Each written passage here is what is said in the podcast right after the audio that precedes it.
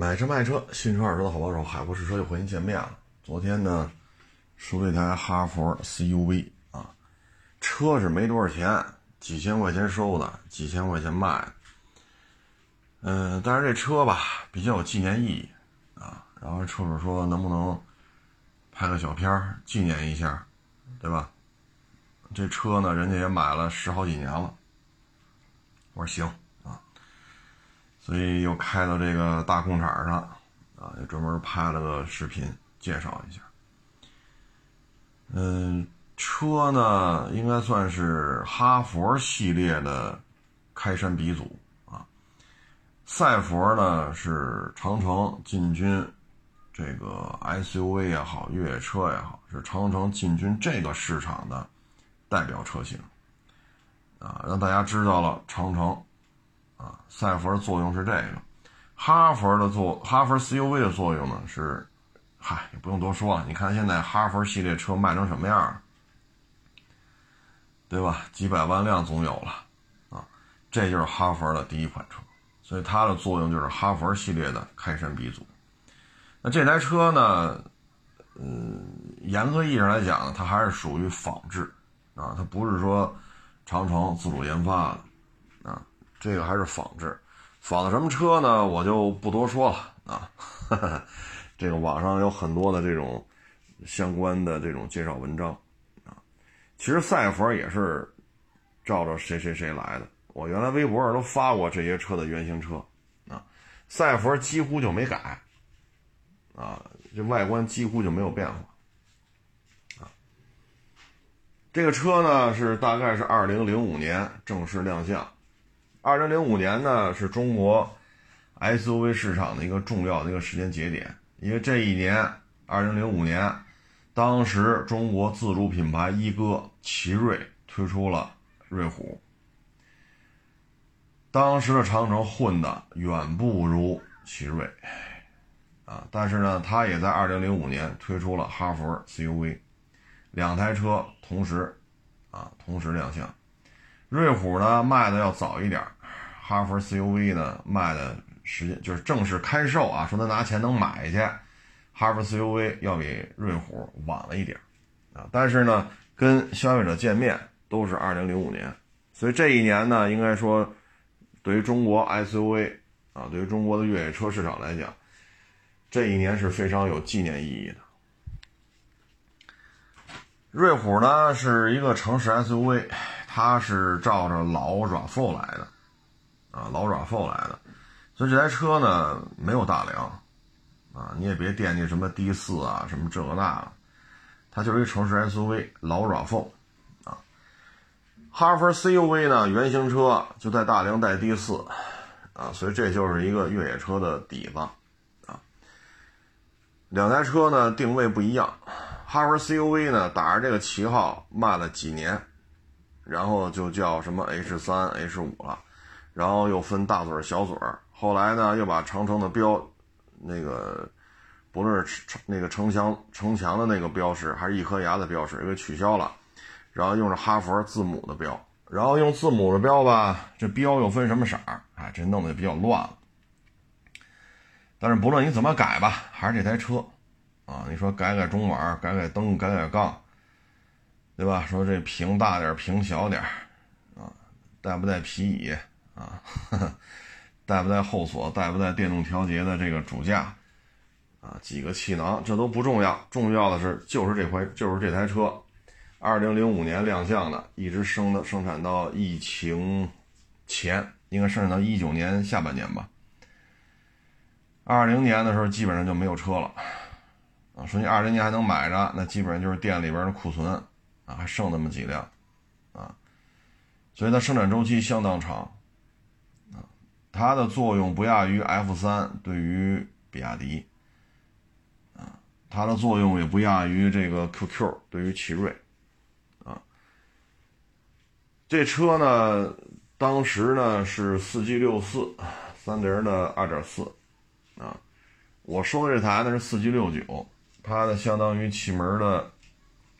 进排气，包括它的尾气排放的标准，都有了一些调整，所以它不是四 G 六四了，它是四 G 六九，相当于有一些技术升级，但是动力参数呢并没有明显的提升，还是一百千瓦，大概就是一百三十多马力，扭矩呢是将将过二百，二百零几来着，反正二百零几啊，不到二百一。这个动力参数放到今儿来看，这个可能你找个 1.4T 的都不比这参数低啊。但是在十大几年前，或者说十几年前，2.4咱们当时自主品牌是做不了的，只能外购啊，只能外购。而三菱这个2.4就是一个非常成熟，成熟肯定没问题啊，人家开这么多年了，发动机没毛病。这就是成熟，十几年没毛病，你还能说人家质量不好吗？对吧？所以发动机质量还是可以的，比较稳定。但你说动力参数啊，是吧？或者说油耗啊，呃，这个就是时代的烙印了啊。我们就不能说站在二零二二年的技术高点上去指责它了。在当年，这对于众多自主品牌来讲，这台发动机可以说啊，接近于。最可行的一个选择，包括瑞虎、奇瑞那个啊，它也离不开；包括东方之子，它也离不开三菱四 G 系列啊。因为那会儿呢，奇瑞开始搞它 Arctic 发动机啊，但是排量它比较小啊，零点八、一点零、一点一、一点三、一点六啊。那会儿奇瑞装机的发动机可能在 QQ 身上。啊，或者说正在应该是那会儿还没有大规模投产，它那会儿它主研的排量就这么大，啊，所以呢，瑞虎上装的还都是这个四 G 系列，啊，所以三菱发动机应该见证了中国自主品牌的从零到一，从一到十，啊，你包括哈弗 H 五，它一九年的时候快停产的时候，那车我也收过几台二点零 T 的啊。它那个 2.0T，它不是蜂巢动力的，它还是三菱的。2.0T 用的也是三菱，可以说从05年啊，哈弗 CUV 一直用到了19年，就三菱的动力啊。所以说三菱车卖不动，三菱车不得烟抽，但是三菱的发动机还是很受欢迎的啊，包括东南凌帅，那后期用的不都是一点五、一点六？啊，虽然说你挂的标跟这个三菱的这个枪骑兵啊，什么这那个啊，看外观、看内饰、看名字没什么关系，那发动机牌这些嘛？啊，包括海马的啊，还包括什么双环啊，沈阳沈阳黑马啊，还什么丹东黄海啊，呃，中兴。反正你想吧，啊，你想得起来的几乎都用三菱的啊。那这台车呢，它的特点呢，就是相对而言吧，皮实耐用啊，毕竟人用了十几年了啊。你说这个磨损呀、老化呀，这保不齐啊，但是基本面还是可以的。当年这车卖的也不便宜啊，也不便宜。嗯，放到今天来看吧，它当年的售价比现在哈弗 H 六低配的价格还要高，但是反馈还都行，啊，油耗啊、动力啊、质量啊、耐用度啊，啊，嗯，通过它十几年的这种、这种、这种发展吧，我们能看出来，长城跟零五年的时候没有可比性。因为我拍这车的时候，正好边上停一个坦克五百，我把俩车停一块儿。当然，坦克五百不是我的啊，我也不知道是谁的，我就把这哈佛停在边上我说你看见没有？零几年的时候，哈佛 CUV 就是哈哈弗也好，长城也好啊，在 SUV 也好，越野车这圈子里，哈弗 CUV 就是它的巅峰之作。你再看看现在，坦克五百就是2022年长城在硬派越野车里的巅峰之作。现在那台车发动机、变速箱已经是长城自主研发了，三点零六缸纵置九 AT。你再看看这个，啊，手动变速箱外购的，发动机外购的，车照着照着谁谁谁抄来的，啊这就是十几年的发展啊。奇瑞呢，其实当时没抓住机遇。如果说从零五年到一四年这十年，奇瑞但凡在 SUV 这个车型系列上下点功夫，奇瑞也比现在混得好很多啊。因为我是一三年底，是一四年初啊，我才开到了瑞虎五，好像是瑞虎五吧。在这期间。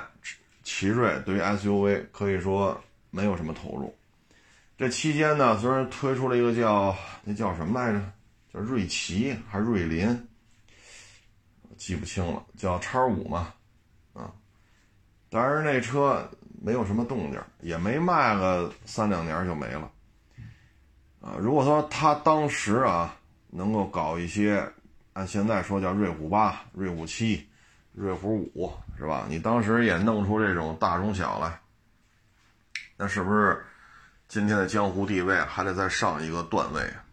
你比方我当时的众泰啊，你看众泰二零零八，众泰五零零八啊，你看众泰不也是靠这小 SUV 起的家吗？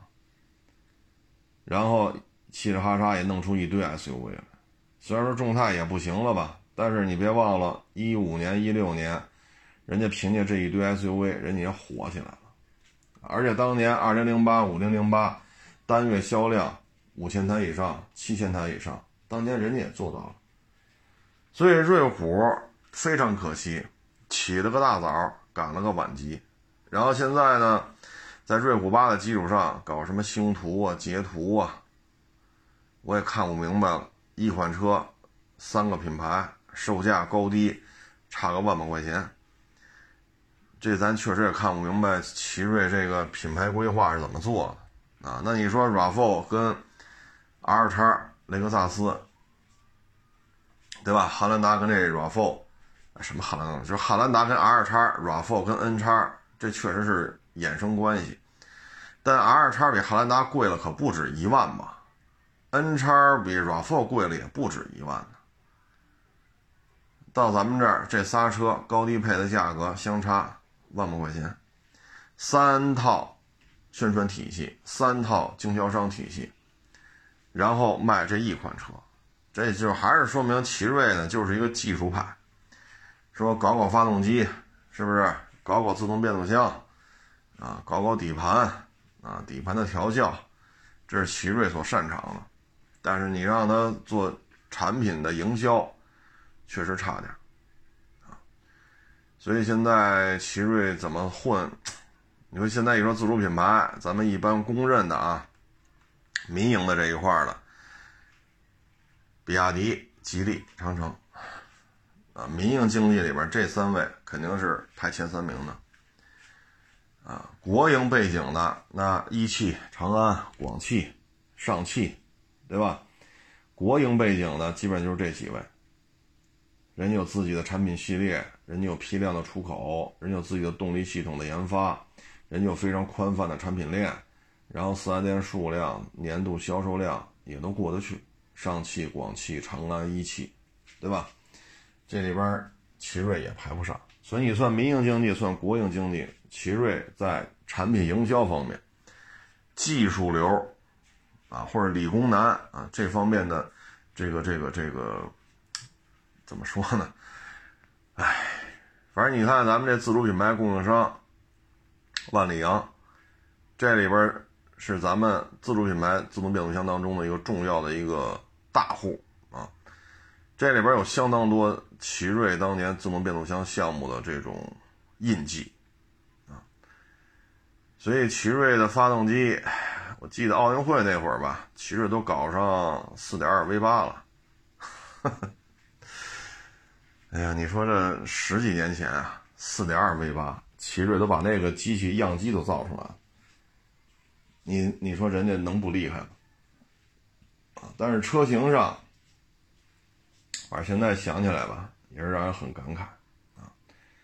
长城现在呢，它的 SUV 啊，不论是带大梁的还是不带大梁的啊，坦克系列、哈弗 H 六、哈弗 H 九啊，就这一坨子吧。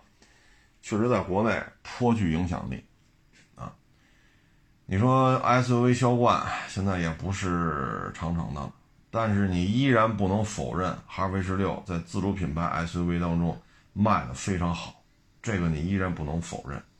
再一个，坦克系列在带大梁的越野车当中，它在国内的销量也是很好，对吧？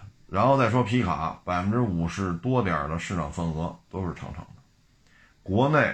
每一百辆皮卡上牌去交通队上牌去，得有五十二三辆都是长城他们家的，啊，所以它还是有它的实力的。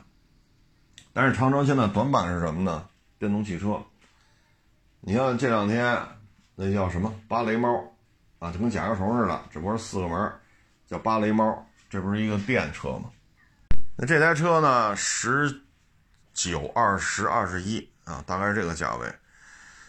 续航里程呢，大概就是五百。现在长城这些车吧，主要是价格。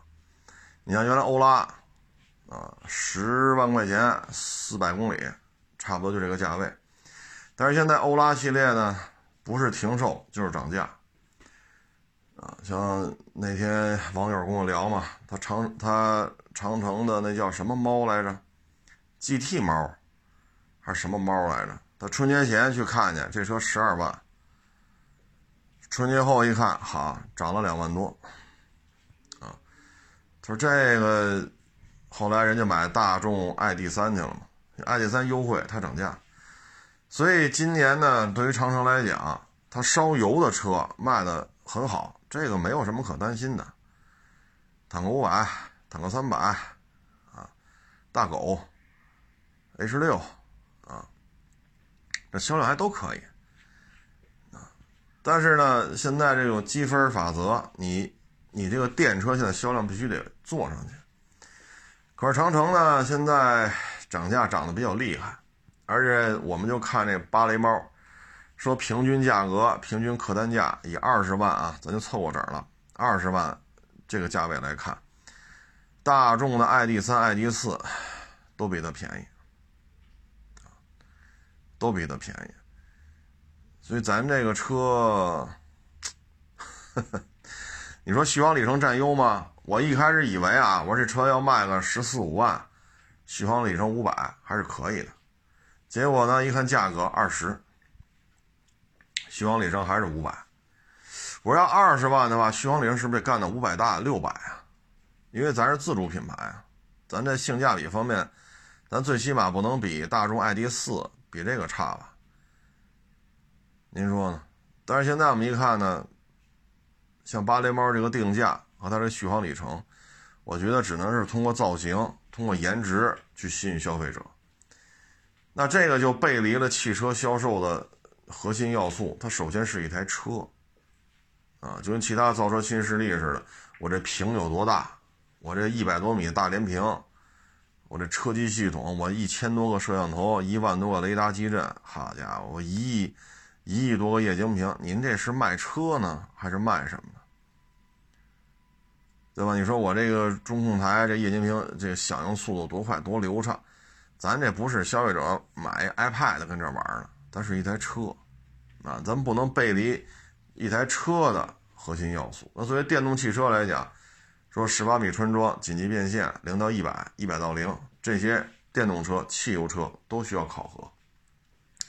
那作为电动汽车来讲，说二十万就这么大个儿，说咱这车咱要卖到五百公里的续航里程，这确实，这个定价一出，我确实觉得有点儿 超乎我的想象了。这个，咱们这个现在呢，大众系列是有优惠的啊，芭蕾猫呢现在现车难求，i 六呢说优惠好几万，续航里程是六百，要 ID 四呢。指导价跟这八零猫差不太多，像二十二万多的 ID 四长航程，续航里程是六百，咱这芭蕾猫呢是五百。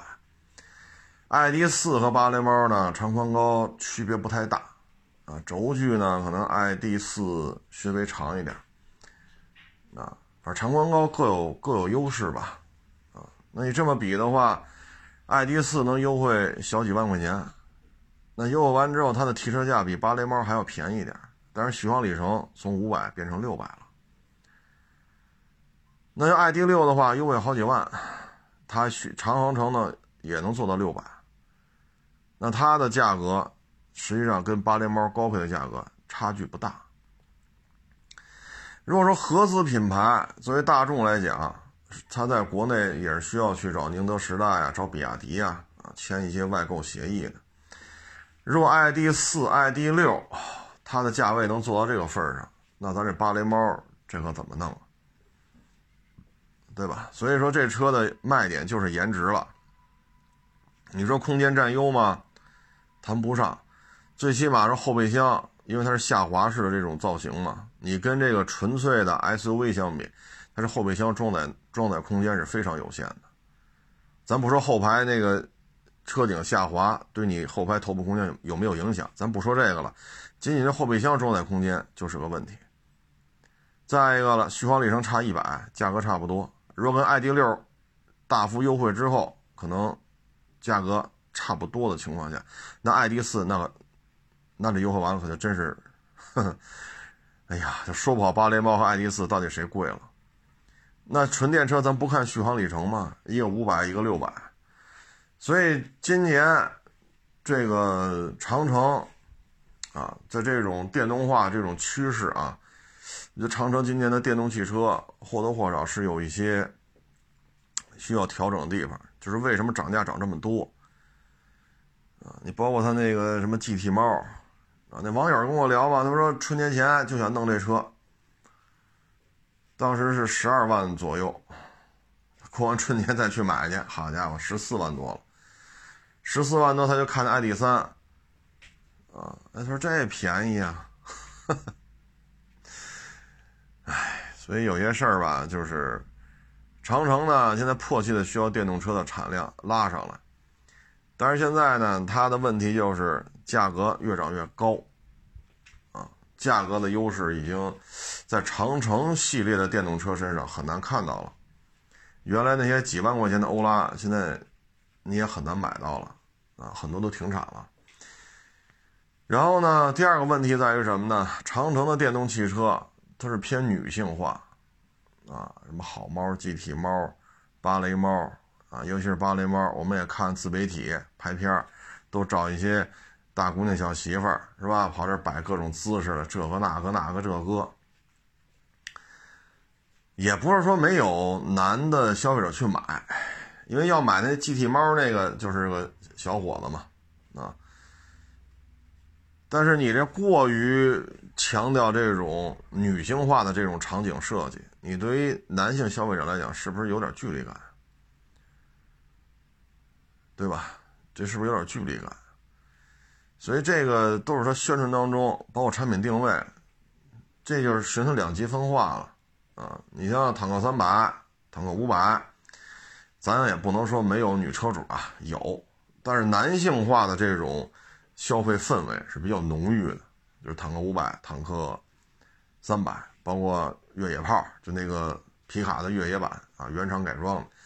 男性化消费的这种氛围比较浓郁，他也可能是想吸引女性消费者，所以电动是不是就叫欧拉也好，叫猫也好，啊，偏女性化。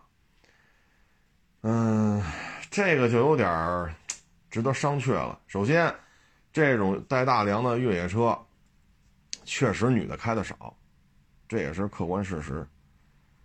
啊这是客观事实，确实女的开的少，就跟开陆巡、开霸道，女的确实少，这是客观事实。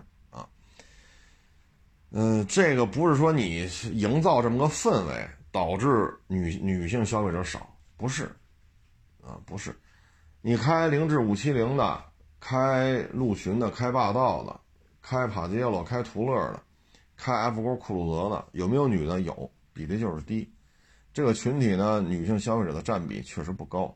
但是电动汽车可不这样，啊，男的女的都在买，但是你刻意把它营造成一个女性化的产品，这个是值得商榷的，啊，这值得商榷的。你也可你也可以做差异化，啊，你比如这边有猫系列，那你这边弄个狗系列，对吧？你哈佛都有大狗了，你这边电动车弄个狗系列也不是不可以。那猫系列偏阴柔啊，偏妩媚，那狗系列偏阳刚。那男女消费者就哈佛大狗似的，这不就是个 SUV 吗？哎，你看一起哈佛大狗卖的也不错，一年卖十万辆，对吧？所以这电动车呀，一是涨价涨得有点高，性价比这一块多多少少有些缺失了。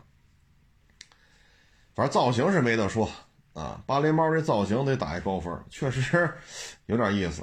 那它确实也适合女性消费者去买，配色呀、造型啊，啊，但是呢，不要让很多男性消费者不愿意买这车，啊，再一个就是你的成本控制，你现在这成本控制确实是有点偏高了，不清楚什么原因啊，因为蜂巢这一块呢，它还有电动动力电池的研发、电机的研发，包括长城在芯片方面也砸了钱了。但是为什么价格涨得如此之高，以至于看完它，你觉得洋品牌的电动车都挺便宜的？就是这芭蕾猫，啊，这是我看完之后的感觉。这个具体里边是怎么个玩法，咱就不太清楚了啊，因为咱不是不是人厂家的人，咱不太清楚啊。但是从实际推出来的产品的定位，产品的这种性别的定位。产品的价格、产品的尺寸和产品的续航里程，大体上给我们感觉就是这样。所以今年呢，我觉得长城如果积分考核更加严格的话，对于长城来讲压力是很大的。啊，它不像比亚迪，放弃纯油车了，我勒个去，这是谁也拦不住了啊！昨天还有网友给我发一报表呢，上半年比亚迪的利润、销量，好家伙！这这个确实有两把刷子，所以长城在电动车这一块呢，还是需要做出一些怎么说呢？首先就是降低成本，再一个呢，不要把产品的潜在的用户群体就做的这么偏女性化啊，就这两个两个两个建议吧啊。总而言之吧，这个到了二零二二年。民营的自主品牌做的还都不错，啊，吉利、比亚迪、长城，都取得了各自擅长的领域当中做的都不错，都取得了不错的成绩啊。今年的汽车出口的量也应该说是建国建国以来，一九四九年十月一号到今儿，咱们国家汽车出口的应该说是巅峰之作。这个呢，主要就是新能源汽车这一块儿，很多主机厂呢都愿意把咱们这边作为一个电动汽车的生产基地，啊，再一个呢就是自主品牌的车，油车这一块价格也比较便宜，所以拉到海外去它也好卖，啊，等到二三年吧，二三年一二月份，这个今年各大主机厂汽车出口量，以及国内自主品牌在海外主机厂的海外销量，等这数据出来，咱们再看看，应该是让咱们眼前一亮的。啊，至于说为什么造成这种局面呢？我觉得是首先国内疫情控制的还不错，所以主机厂的这种、这种、这种受疫情影响三天两头停产，没有国外那么多。大家可以关注一下日本本土的这个。汽车主机厂的这种停产的消息，隔三差五就会出来。哎呀，得停产一周，那个得停产一周，老这样啊！当然，日本的疫情防控基本上也是躺平的这么一个心态吧。所以咱们这边呢，供应链比较充沛，供应链比较完整啊。疫情控制的，像北京、上海吧，这相应也都没事了啊。所以整个这种可以说是加班加点的在复工复产。这是一，第二呢，就是产业链。之前咱们也反复去说，五菱宏光 mini EV，日本人买一台拉回去一拆，没有一个零配件是日本的。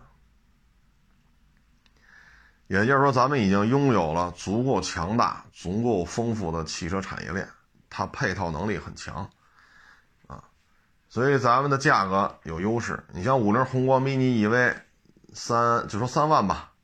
啊你折成美元，这车才多少钱？海外买个幺二五摩托又得多少钱？这是个汽车呀，所以这玩意儿拉到海外去，它就是无敌一样的存在啊，所以这些都是出汽车出口的一些优势啊。再一个就是皮卡啊，你像长城的有些皮卡七八万块钱啊，合美元就是万把万把块钱，便宜啊，对吧？风骏系列这这手动挡的小皮卡便宜啊，啊，万把美元啊，所以这都是它的优势。啊当然，这里边比亚迪的车也很多啊，吉利的车也很多，包括上汽，特别是 MG，这在海外的销量都很高啊。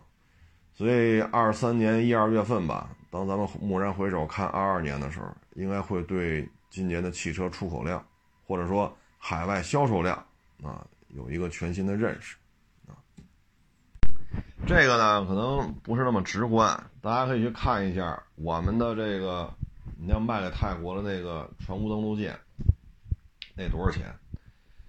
美军呢也有类似的船坞登陆舰，它那个又多少钱？啊，包括零五四，我们这一艘护卫舰多少钱？四五千吨的，不论是欧洲的还是美国的，啊，他们这个护卫舰啊，包括日本生产的、韩国生产的四四千多吨的，你看他们那多少钱？咱们现在军舰的造价确实比他们低很多。只有他们的几分之一，啊，这一点来讲呢，也是工业配套体系，啊，工业配套体系的一个体现，所以这个就是往大了说，我们可以看看零五四 A，我们可以看看咱们咱们这边叫零七幺，船坞登陆舰，往小了说，我们可以看看五菱宏光 mini EV。你看这小玩意儿，丰田造得出来吗？能造十一万，咱涨完价了三万，他那个十一万，你这同场竞技怎么卖？谁家过日子不得算计算计？这三万块钱一辆，你那十一万一辆，你让消费者怎么选？所以现在这个就是庞大的实业、庞大的工业体系。才能有这样的一个结果啊！这个结果就是价格相对低，配套能力强，产品的这种更新换代做的比较快啊。军舰是这样，汽车也是这样。你像昨天 不收这车吗？几千块钱啊，然后正好我在那儿拍照片、拍视频啊，正好碰上同行了，也聊了两句。哎，他讲话收大车，啊，一个就挺大个一轿车，我就不说什么车了，挺大个的一个轿车。新车呢得一百出头，啊，就裸车价，他这也算准新吧。当时是一百零几收来的，那肯定照着一百一卖呗。结果现在只能卖八十多，卖八十多。也没人来看看，所以这车现在仅仅是收车价和现在的价签价就已经赔了将近二十个。那八十多万的车人来了，人不得砍几万？你是砍两万、三万，还是砍四万、五万？人也得砍吧？那你这个实际成交价和你这收车价之间的差额就超过二十了。哎，当时也特感慨嘛，他说还是这个弄点小车吧。现在大车可是不敢弄，嗯，因为他们那儿店比较大嘛，像这种一百多万的车多了，啊，赔成什么样那只有自己知道了。所以现在像这种车也行，啊，几千五几千块钱来，几千块钱卖，啊，这就是赶上了，赶上便宜的收便宜的，赶上贵的收贵的啊。这东西二手车呢，就是随缘，缘分到了，那咱就收了；缘分不到，咱就弄不了。啊，包括前两天我们去看一车，新车呢大概是九万八，九万八十万的样子，啊，购置税再减半，虽然说包牌十一万一、十一万二、十一万一，差不多就包牌了。电商平台去了八万八，我操！但是人网友没跟我说啊，我们也没跟我说，人人出的八万八他不卖，我去了之后，我一看，我说你要卖多少钱？人说电商平台来了，一个给八万六，啊，另外一个来了，一看有有给八万六的，能给八万八。嗨，我说您说您这车三年多了，啊，三年多了，还有点小腻子，我说您这车要八万八万六八万八，那我们肯定得八万八高吧？我说这车没法卖了，三年多的车龄了，新车九万八到十万之间。我说我就是八万九收您这车，啊，两次过户加上抛光打蜡，至少两千块钱成本。我八万九收这车，这就合九万一了。九万一，我就是一分钱不挣，平推，我就卖九万一。我说谁要啊？三年多车龄了，新车九万八九万九，我这三年多的车龄卖九万一，谁要啊？对吗？那 我这电商平台给钱吗？我说八万八，他要给钱你就给他就完了。我说这种三年多的车，我们卖说能卖到八万以上，我觉得就算成功。我都不奢望能卖到八万多了，能过八万，我觉得成功了。我说真给钱的话，我说这市场得抓点这车呗，对吧？七万八九、八万、八万一，就按人零售价抓呗，抓完给平台八万八一辆。那我还倒腾什么车呀？我直接上车商手里收车去不就完了吗？所以现在这个，这也是咱们国家特色。你说咱们国家造军舰，价格便宜，质量好，性能也不错，啊，军舰的出口量也挺大，啊，很多国家都买咱们军舰，啊。但是咱们国家特色呢，就是这种互相拆台，啊，像电商平台这个，啊，新车九万八、九万九。三年多的车龄，车身有点小腻了，你出八万八，那你给人钱吗？你又不给，那消费者就觉得这车我得卖八万九啊。我说这，我说咱换位思考啊，说您去二手车市场里转转，新车咱得说九万九，然后这开了三年多，我成本我八万九收的话，成本九万一，我怎么着加三千吧？咱要求不高吧？一口价九万四。我就挣三千块钱，我投了九万一，我就挣三千，咱不贪吧？一口价九万四，别砍价。我说您要吗？三年多车龄了，您要吗？还不是原车漆，有点小腻了。您都不要，那我们怎么收啊？对吧？电商平台给您出八万八，您让他给你钱吧，他又不给，不给呢，你要按照八万九到处找下家去，那谁愿意接呀？对吧？人新车，你毕竟差了三年车龄了，是不是？你毕竟差了三年车龄了，咱有什么说什么，啊，所以这也是中国特色，拆台呀、C 件啊，啊，我说你就随缘吧。我说这车我们摆这卖，能过八万就算成功，啊，我说这行情不好，新车要九万九的话，三年多的车龄，那肯定是八万小几啊。你要说原车漆行，您这还不是，还有腻子。我说那也就是八万这一块儿，那我们收肯定是七万多，那平台给你七给你八万八，他就一分钱不出。你看这也是中国特色，这也是中国特色。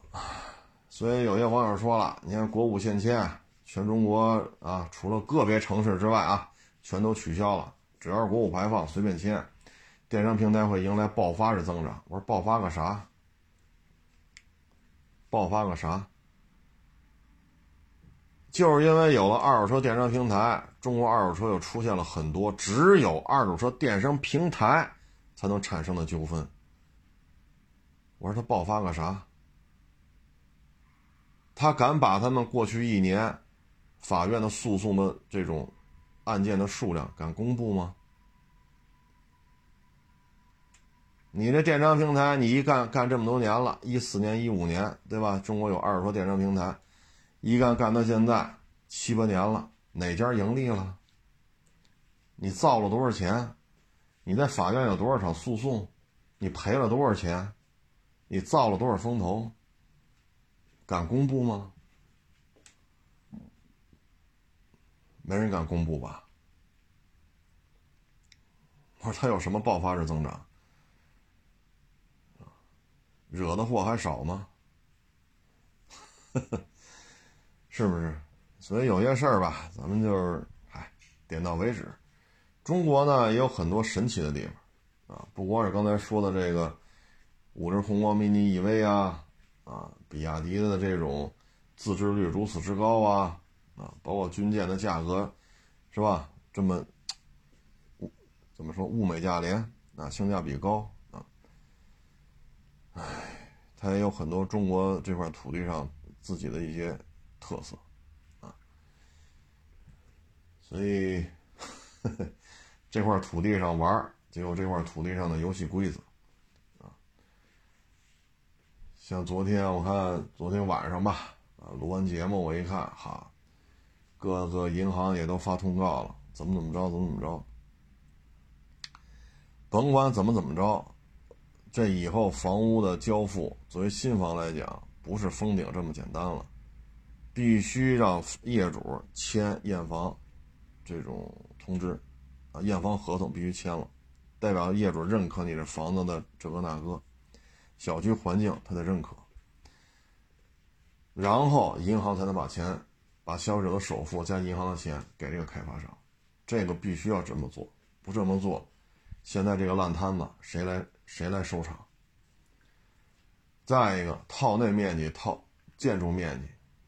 这个该取消了，啊，该取消了，套内就是套内，那你老说这个，呃，再加上公摊，你这个这建筑面积多少多少，那建筑面积多少多少，那小区里的一草一木都是业主的，地下停车位、地上停车位，那应该也是小区业主的，对吗？那你说地下车库，你就跟业主没关系了。那你这个业主掏的钱里边买的水泥、买的钢筋、买的沙子，你地库这些钢筋、水泥、沙子用没用？对吗？再一说收，你说收物业费，你老按照房本收，说房本建筑面一百平米，我得收你一百平米物业费，那你给我们家扫地来吗？你收的物业费是公摊面积的物业费啊。对吧？咱不是说抬杠，咱也不是说交不起，咱就说这事儿。你按房本收物业费，那我们家你给扫地来吗？你物业维护的是业主房门之外小区的公摊面积，这块是要由物业来承担的，扫一扫地呀，啊，像夏天了得修剪一下这些花花草草啊。啊说蚊虫比较多，你像一些有水潭的地方，要注意一下除这个除蚊呀。垃圾站要注意这种蚊虫滋养、蚊蚊虫的那个滋生啊。那你不能说物业物业费收套内你也收，对吧？建筑面积包括公摊和套内，所以这事儿就有意思了，对吧？那你说这小区的公摊面积，所有业主都买了。那你这停车费你应该收吗？如果公摊面积都算到这个每一套房子里边了，那小区的这些车位你应该收费吗？交了物业费，物业费当中包括不包括治安巡逻的费用？你收这停车费，那是不是应该属于业主的收益啊？那现在有这么多收停车费的小区，你物业收了钱之后，这公摊面积的物业费你收没收？这停车费你收没收？那这些钱到底应该归谁啊？所以这些模糊的东西应该明确了，就包括这物业费，我们家你给扫地来了，你又不管，那你为什么收套内的？你就直接收公摊面积多少钱就完了，对吧？然后你公摊面积到底包括什么？你不能说啊，一百三十八平米三居，啊什么三三面宽，啊明厨明卫俩卫生间仨阳台，是不是？你净说这个，那我说公摊面积到底包括什么呀？您说是不是？那你说地下车库我买了，买了每个月还要交卫生费，那这东西你说，有时候你要掰扯啊，这没法聊了。你说这地库不算公摊，不算公摊。那我买了，那你这个当时这地库用的这些建筑材料，和这个整个房屋建筑的成本之间你划开了吗？你是做到两条线的收支吗？所以这些事儿要掰扯起来就没完没了了，啊，没完没了了。而要看现在就很多这种舆论的东西，我个人认为就是什么呢？第一，房子必须业主签字验收，包括公共面积，包括自己的房子，业主亲笔验收之后，银行才能把这套房子的首付，就是消费者提供首付和银行出的钱打给开发商。这是第一点。为了以后不出这么大的事儿，必须这么做。谁违规谁承担责任。第二就是套内面积，公摊面积是多少？写清楚。套内面积是多少？写清楚。就是套内面积。啊，第三点，物业费到底包括哪些？啊，你收的就是公摊面积的物业费，对吧？你收的是公摊面积的物业费。啊，就这些东西应该摘清楚。你不能说都按这来，现在这经济形势不好，这较劲的人就多了，天天跟你掰扯这个掰扯那个，质疑你的这种合法性，质疑你那种的合理性。你现在这种呼声特别多，啊，你说这事儿怎么弄？对吧？卖楼花得取消，公摊面积算到单套房子里边，这个得取消。啊，至于物业费爱怎么收怎么收吧，咱只是跟大家陈述一下最近这两天网上这种吵吵来吵吵去的这种话题啊。物业费爱怎么收怎么收啊，咱小家小户的，该交咱交啊，咱也不拖欠物业费。但只是说这事儿啊，现在经济一下行，形势一不好，是吧？你包括那大明星。四个字的明星考编制，啊，现在千千万万的考生就不干了。哎，这就是什么呀？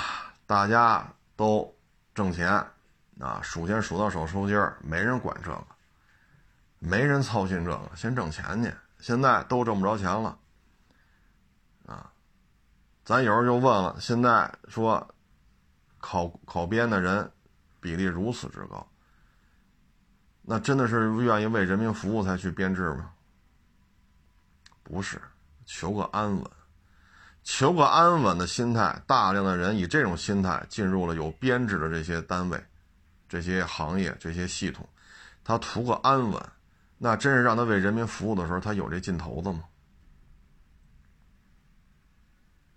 他有这个劲头子吗？大爷，我费了半天劲考到这就图个安稳。我给你这儿穿着防护服看大门了，我给你们捡垃圾，我给你们挨门挨户送吃的。说求个安稳没有错，对吧？你所以像我这也是做家长的，我也希望孩子将来安稳一点，不要这种起起落落啊，跌宕起伏。